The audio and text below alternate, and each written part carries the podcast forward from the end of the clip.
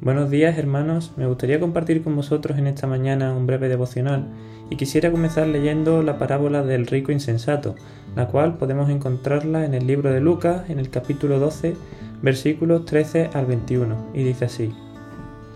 Le dijo uno de la multitud, Maestro, di a mi hermano que parta conmigo la herencia.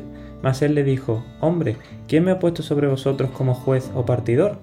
Y le dijo, Mirad y guardaos de toda avaricia, porque la vida del hombre no consiste en la abundancia de los bienes que posee. También le refirió una parábola diciendo, La heredad de un hombre rico había producido mucho, y él pensaba dentro de sí diciendo, ¿qué haré? ¿Por qué no tengo donde guardar mi fruto? Y dijo, Esto haré, derribaré mis graneros y edificaré mayores, y allí guardaré todos mis frutos y mis bienes, y diré a mi alma, Alma, muchos bienes tienes guardados para muchos años, repósate, come, bebe y regocíjate.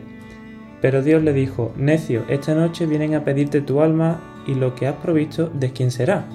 Así es el que hace para sí tesoro y no es rico para con Dios.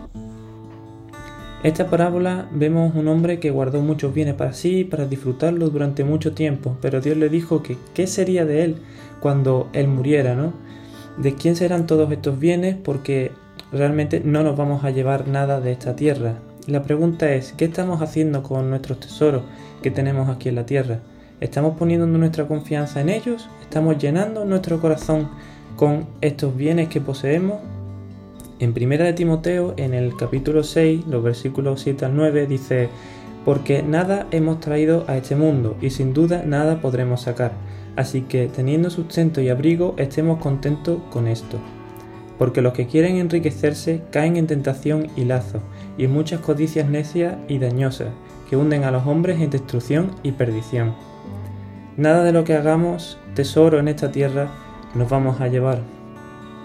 Invirtamos nuestro tiempo correctamente, poniendo a Dios en el centro y sabiendo administrar todo aquello que poseemos, sea dinero, el trabajo, el coche o la casa o cualquier otro bien que poseamos administremos bien sin que estas cosas lleguen a ocupar el lugar de Dios.